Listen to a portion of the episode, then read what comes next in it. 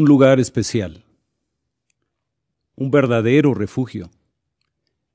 Ese es el lugar donde logramos nuestros máximos anhelos. Por ejemplo, sentir que se nos necesita, sentir que se nos aprecia, sentir que se nos ama. Es justamente ahí, en el hogar, en su hogar. Pero, ¿qué podemos hacer para que nuestro hogar sea eso? Un lugar de descanso y paz. ¿Qué pudiéramos hacer? Porque a decir verdad, todos queremos un lugar donde pudiéramos sentirnos en paz. Llegar de los problemas del exterior y entonces suspirar con gusto, ¿no? Ah, gracias Jehová por este lugar de descanso y paz. Pero ¿cómo lograrlo? Bueno, tenemos que empezar por ver que hay alguien que originó la familia. Acompáñenme a ver quién fue. Aquí en Génesis capítulo 2 y en el versículo 18. Dice así. Entonces Jehová Dios dijo, No es bueno que el hombre siga solo. Voy a hacerle una ayudante que lo complemente. Excelente. Aquí notamos que es directamente Jehová, el creador del ser humano, que le trae al hombre su esposa o su familia. Grandioso, ¿no? Así que si Él hizo al hombre e hizo a la familia, seguro que tiene los mejores consejos para cada miembro de la familia. Podríamos ilustrar, eh, ejemplificarlo más bien de esta manera. Imagínese usted a un constructor que sigue los planos de un arquitecto y lo sigue al pie de la letra, con el afán de conseguir una casa sólida pero cómoda a la vez. Entonces sería igual que la familia siguiera los planos, por decirlo de esa manera, que Jehová, el gran arquitecto, tiene allí en la palabra de Dios la Biblia. Una serie de consejos y principios que seguramente pueden ayudar.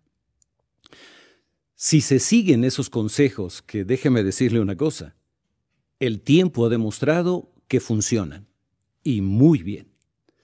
Si cada miembro de la familia sigue esos consejos, se construirá una familia también sólida, una familia fuerte, una familia feliz. Pero, ¿por qué no analizamos lo siguiente? Hay varios principios que van a ser muy buenos para la familia, pero esta vez nos vamos a abocar especialmente a la carta a los Efesios. Pero estos consejos que vamos a ver a continuación han sido probados ya por millones de familias a través de toda la tierra y han funcionado.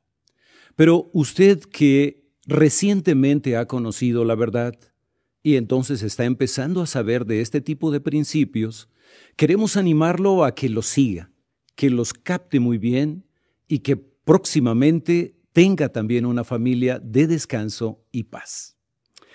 Vamos a abocarnos a tres partes de la familia el esposo y la esposa, los padres y los hijos. ¿Qué consejos útiles hay para cada uno de ellos? Bueno, pues empecemos por hablar de los esposos y las esposas. ¿Qué es lo que pueden hacer los esposos y las esposas para tener un matrimonio que dure, un matrimonio que esté repleto de amor? Bueno, Dirijámonos entonces a la carta a los Efesios, nos va a ayudar muchísimo. Vamos a ver Efesios capítulo 5, versículo 31. Dice así. Por esa razón, el hombre dejará a su padre y a su madre, se unirá a su esposa y los dos serán una sola carne. Excelente, ¿no? Pero notó que hay una palabra muy interesante ahí unirá, se unirá a su esposa. Bueno, la palabra griega que se vierte unirá o unirse es afín a un vocablo que significa pegar, encolar o unirse estrechamente. ¿Qué tenía en mente Jehová cuando dijo eso? Bueno, que él deseaba que el esposo y la esposa tuvieran el deseo de hacer duradero el matrimonio, que nada los separara. Bueno, de aquí de esta, este consejo a los efesios, destacamos dos consejos para ustedes, esposo y esposa. El primero es, tengan sentido de compromiso. Como nuestra mente está enfocada en tener un hogar de descanso y paz, ustedes tienen mucho que ver en ello. ¿Qué es tener un sentido de compromiso? Bueno, los cónyuges que tienen un verdadero sentido de compromiso ven su matrimonio como una unión permanente. Y eso va a hacer que se sientan completamente seguros.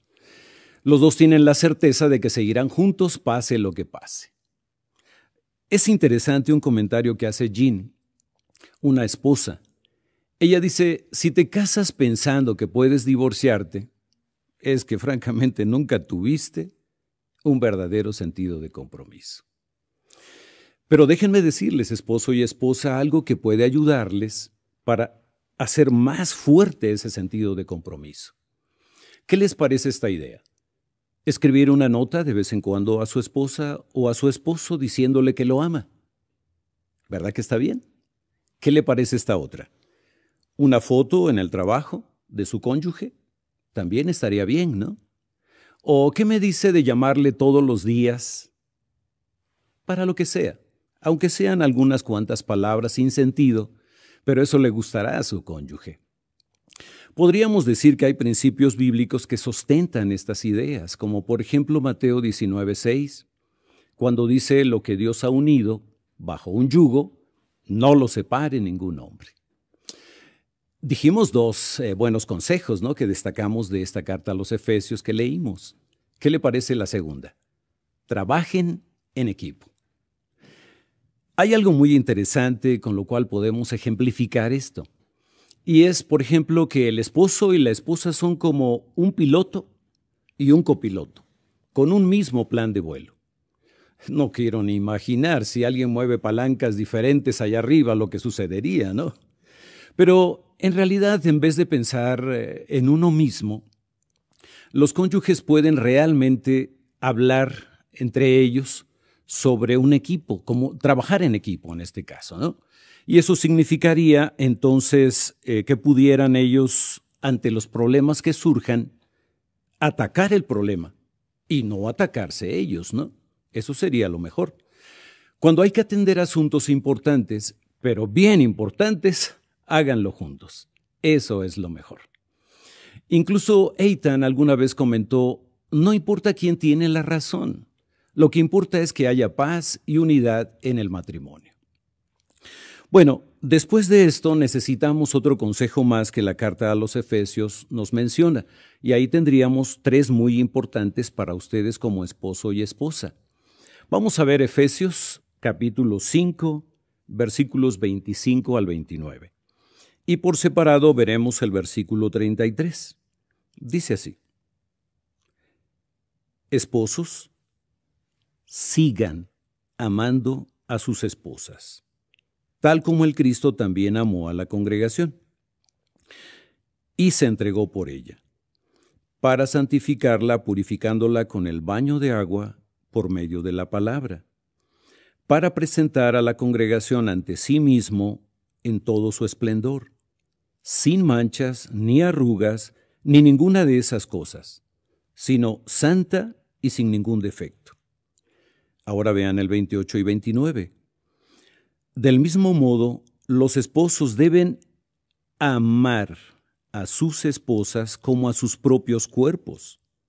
El hombre que ama a su esposa se ama a sí mismo, porque nadie ha odiado jamás su propio cuerpo, sino que lo alimenta y lo cuida con cariño, tal como el Cristo hace con la congregación, porque somos miembros de su cuerpo. Bueno, hablemos de un detalle interesante aquí. Hay una comparación de que el hombre ame a su esposa como el Cristo. Eh, Cristo no maltrató a nadie, los trató con cariño, con paciencia y comprensión. Y la otra manera de amar a la esposa es como a uno mismo. Y noten que ahí dijo incluso algunas cosas que hacemos por nosotros, ¿no? Usted se quiere a sí mismo porque no se pega. Se quiere bastante y va al médico. O incluso diríamos que come rico. Todas esas son bonitas maneras de demostrar que usted se ama a sí mismo. Así que sería bueno entonces demostrarle ese cariño a la esposa. Si vemos también el versículo 33, será bueno añadir algo más de este gran consejo o maravilloso consejo de la carta a los Efesios. Note el 33. Sin embargo, cada uno de ustedes debe amar a su esposa como se ama a sí mismo. Note que lo vuelve a repetir. Y luego dice al final, a su vez, la esposa debe tenerle profundo respeto a su esposo. Así que en el consejo hay dos lados. La esposa requiere amor y el esposo le gusta el respeto, pero es Jehová quien define las cosas así. Si ustedes notaron en estos versículos que leímos, hay siete ocasiones en que se menciona el asunto de amar. Amar a la esposa, amarse a sí mismo, amar a la congregación y tal. Pero hay una parte en especial del versículo inicial que dice continúen amando a sus esposas. Eso requiere esfuerzo. Podríamos decir que enamorarse puede ser mucho más fácil que seguir enamorado, ¿no? Y eso es cierto. Cuando se habla siete veces del asunto de amar es porque en realidad es el componente principal. Y de aquí destacamos ese tercer punto, mostrarse amor y respeto. En realidad eso es, a ella le gusta el amor y a él el respeto, porque así nos hizo Jehová. Él ha dispuesto también que haya un cabeza, aunque en este tiempo no se acepta tan fácilmente, pero Efesios capítulo 5 versículos 22 y 23 lo deja claro. Dice así, que las esposas estén en sujeción a sus esposos como al Señor, porque el esposo es cabeza de su esposa, tal como el Cristo es cabeza de la congregación, salvador de este cuerpo. ¿Qué hay de este asunto? aun cuando vivimos en un tiempo donde no se acepta tan fácilmente el que haya un cabeza, pero es Jehová quien lo ha dispuesto y es un regalo de parte de Jehová. Porque gracias a este principio la familia funciona de manera pacífica y ordenada. Si no hubiera un cabeza, sería un verdadero caos. Nadie sabría quién tiene la última palabra en la toma de decisiones, ni quién debe tomar la iniciativa en llevarlas a cabo. ¿No le parece sensacional este arreglo de Jehová? Bueno, entonces ahí están tres excelentes consejos para ustedes, esposos y esposas. Ahora pasemos al campo de ustedes mismos, pero como padres. Bueno, tenemos que decir algo muy claro. A los hijos les va muy bien cuando sus padres ponen en práctica los consejos claros y razonables que da la Biblia para criar a los hijos. Pero ¿cuál es el consejo para ustedes como padres? Vamos a verlo de Efesios capítulo 6, versículo 4.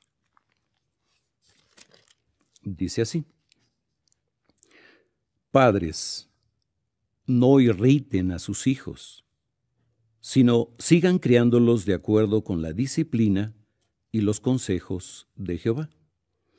Ah, qué interesante. Algo que les va a ayudar muchísimo es notar que aquí hay dos partes y una de ellas es seguir criándolos con la disciplina de Jehová. Pero ya lo sé, cuando uno habla de disciplina, no se trata de que pensemos en regaños o pegar necesariamente, ¿no? ¿Qué es disciplinar en realidad?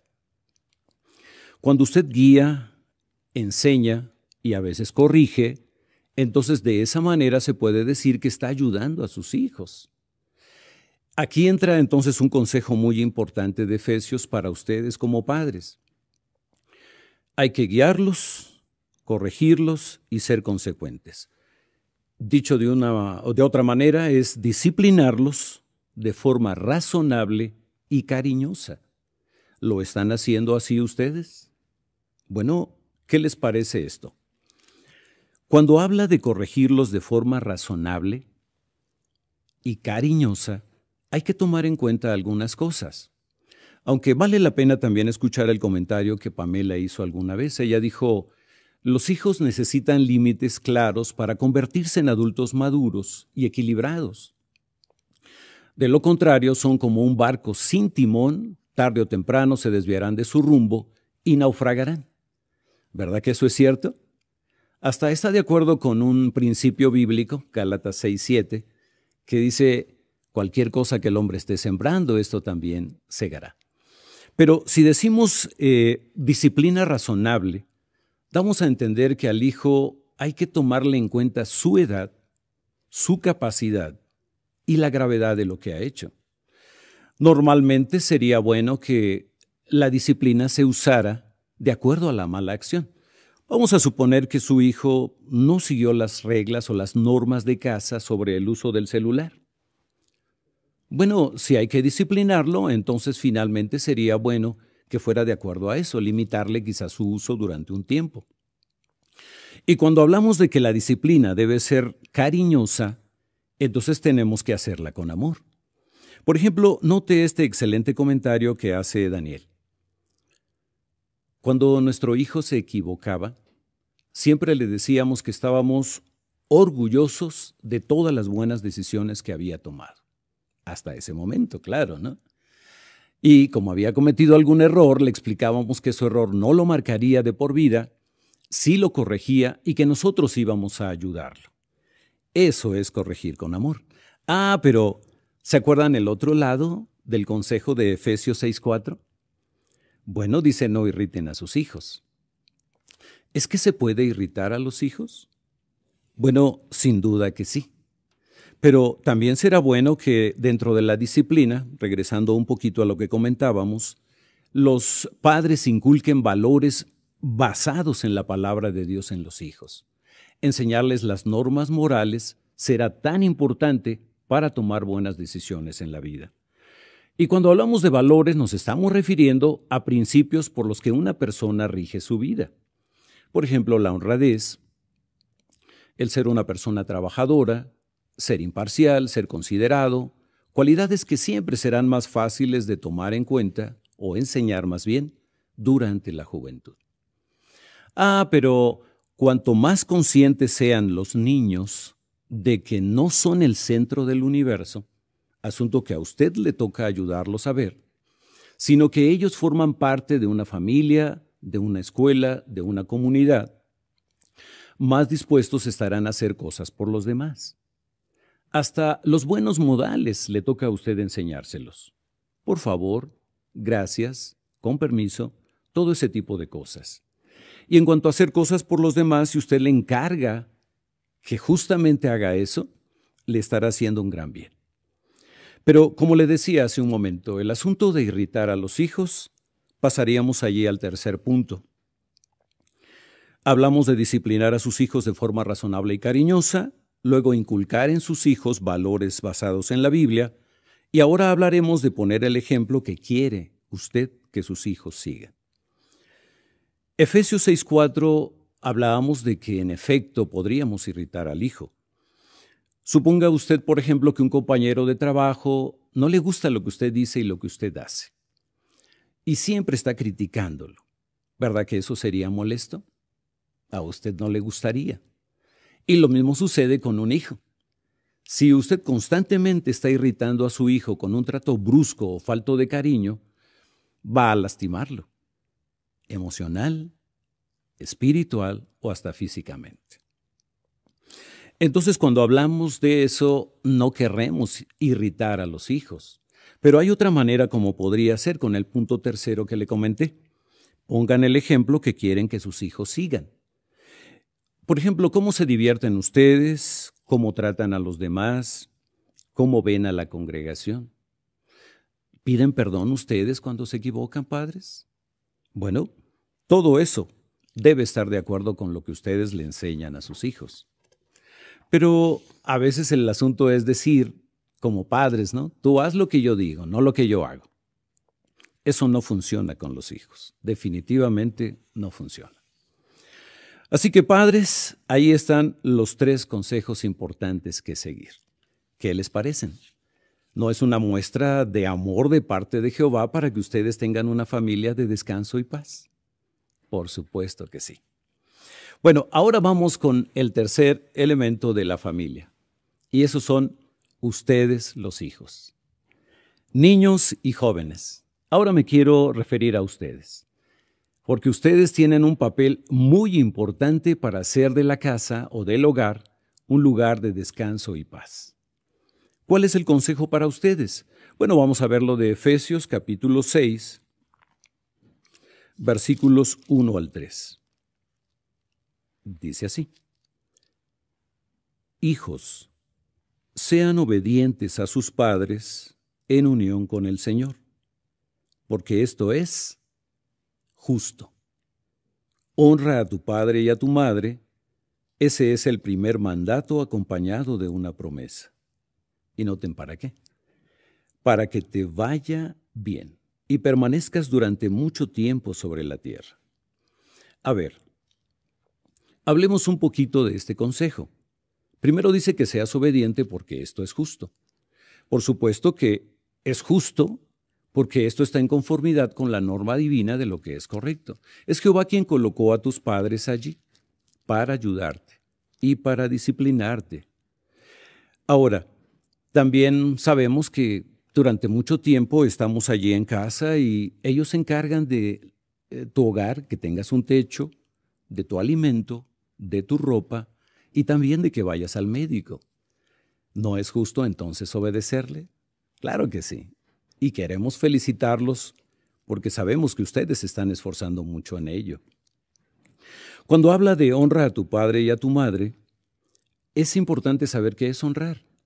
Es mostrar respeto, apreciar, valorar, implica reconocer una autoridad debidamente constituida. Así que en realidad honramos a los padres cuando incluso hacemos cosas sin necesidad de que nos manden. Pueden imaginar el día en que alguien llega y le dice a tu padre o a tu madre, oye, vi a tu hijo, qué excelente muchacho, ¿cómo le has hecho para educarlo? Sin duda que eso será agradable para tus padres. Pero aquí también tenemos que decir lo que el versículo 3 mencionó. Dice, para que te vaya bien y permanezcas durante mucho tiempo sobre la tierra. Mira, niño o joven que vives ahí en casa, los consejos que papá y mamá dan son para nuestra protección, ellos te quieren. Así que cuando tú obedeces, en realidad serás feliz, tendrás un futuro seguro y podrás disfrutar de la vida eterna en un paraíso terrestre. ¿Verdad que eso suena muy bien? Ah, pero Vamos a destacar de este capítulo 6, versículos 1 al 3 de la carta a los Efesios, tres consejos para ti. El primero es, mantente, perdón, dile a los demás que adoras a Jehová. Eso. El segundo va a ser sé confiable y el tercero va a ser sé trabajador. Pero aboquémonos a este primero. Dile a tus padres o a los demás que adoras a Jehová en este caso. Pero ¿por qué eso? Bueno, si a ti te queda completamente claro que amas a Jehová o que eres un testigo de Él, bueno, puedes tener valor para hacerlo. Que no te dé pena decirle a los demás que eres testigo de Jehová. Eso significa mantenerte fiel a tus creencias aunque no estén tus padres. Ahora, vamos a suponer que entras en esa etapa donde todos en la adolescencia decimos, es que no sé quién soy, es que no sé qué quiero ¿Qué te parecen estas tres sugerencias? Mira, ¿por qué no analizas tus puntos fuertes, tus puntos débiles y tus creencias? Te voy a decir por qué este tipo de consejos. Lo que hace que tú seas, o lo que te identifica, no es tu nombre o tu aspecto. En realidad son tus valores, tus creencias y tu personalidad. Pensemos, por ejemplo, en tus puntos fuertes. ¿Eres una persona que tiene talentos? ¿Que tiene cosas positivas? Tú te puedes preguntar eso, ¿no? ¿En qué destaco? ¿Qué talentos tengo? ¿Controlo mis impulsos? Eso sería bueno, ¿no? Pero también los puntos débiles. Es decir, en los puntos débiles tú podrías pensar, bueno, ¿qué aspectos de mi personalidad necesito mejorar? ¿En qué aspectos? ¿Cuándo me siento más tentado a hacer lo que es malo? Y así por el estilo, ¿no? Que necesito para controlar mis impulsos y así. ¿Y qué tal de tus creencias? ¿Crees en Dios? A ver, ¿qué pruebas tienes de que Dios existe? Eso sería muy importante, ¿no? Ahora, ¿crees que la Biblia es la palabra de Dios? ¿Qué hay de las promesas que hay allí en la Biblia sobre el futuro? ¿Crees en ellas? Eso sería sensacional que lo dejaras claro. Para este primer consejo que hablábamos, ¿no? De decirle a los demás que adoras a Jehová. Vayamos al segundo consejo. Sé confiable. Bueno, si tú eres confiable, tus padres confiarán más en ti y te darán más libertad. Pero hay tres cosas que tienes que hacer. Una de ellas, respetar las normas de casa y las normas de Jehová. Segundo, cumplir con tus promesas. Y tercero, decir siempre la verdad. Eso conviene, es la mejor manera de ganarte la confianza de tus padres. Además de comportarte de una manera madura y responsable. Eso siempre dará resultado. En muchas ocasiones, ser confiable es prácticamente como tener un buen crédito en el banco. Entre más responsable seas, entonces te darán más crédito. Tus padres te darán más libertad. Y por último, sé trabajador. ¿Te consideras un joven trabajador? ¿Disfrutas tu trabajo? Bueno, te animamos a que así sea. Esfuérzate mucho por tener una muy buena actitud hacia el trabajo. Aprende a disfrutar de hacer las cosas bien. Incluso cuando cumples con tus tareas, siempre será interesante notar que otros se benefician. Imagínate que trabajas en ayudar en casa en los quehaceres que hay en la casa. ¿No crees que eso serviría para cuando alguna vez estés solo en alguna otra parte? Después de todo, hay un principio bíblico en Hechos 20:35 que tú recordarás. Hay más felicidad en dar que en recibir. Muy bien, ¿recordarás estos tres consejos? Decirle a los demás que adoras a Jehová, ser confiable y ser trabajador. Yo creo que sí. Sin duda que la Biblia ha ayudado ya a millones de personas y a millones de familias siguiendo estos hermosos consejos de la carta a los Efesios, para lograr tener una familia donde el hogar sea de descanso y paz. Pero hay que reconocer que no siempre es así. A veces hay gritos, a veces hay problemas en la familia y no siempre es un lugar tan tranquilo. Pero pensemos que un miembro de la familia, al menos uno, quiera poner en práctica este tipo de consejos tan sabios de Jehová. Bueno, sería mejor que si nadie lo hiciera, ¿no les parece? Entonces, en realidad sí, aunque requiera esfuerzo, tener una familia unida y en paz, pero lo vamos a hacer, lo vamos a lograr.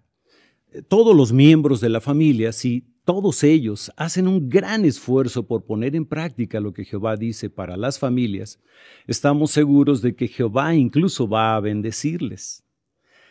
Bueno, la asamblea nos ha dejado completamente claro que todos, seamos solteros o casados, nos beneficiamos muchísimo de poner en práctica lo que Jehová dice. Y nos beneficiamos también de tener una familia completamente unida en el mundo. ¿No se siente feliz de eso? Déjeme decirle que todos los consejos que se han mencionado provienen de un Dios amoroso. Jehová nos ama. Y entonces, ¿cómo vamos a responder a ese cariño que Jehová nos tiene? ¿Qué le parece si hacemos esto como una resolución de cada miembro de la familia? Después de que ustedes pongan el gran esfuerzo por poner en práctica esto, igual cada vez que regresen de fuera del trabajo, de la escuela o de algún lugar, siempre digan, gracias Jehová por este hermoso lugar, gracias por este verdadero refugio, muchísimas gracias Jehová por este lugar de descanso y paz.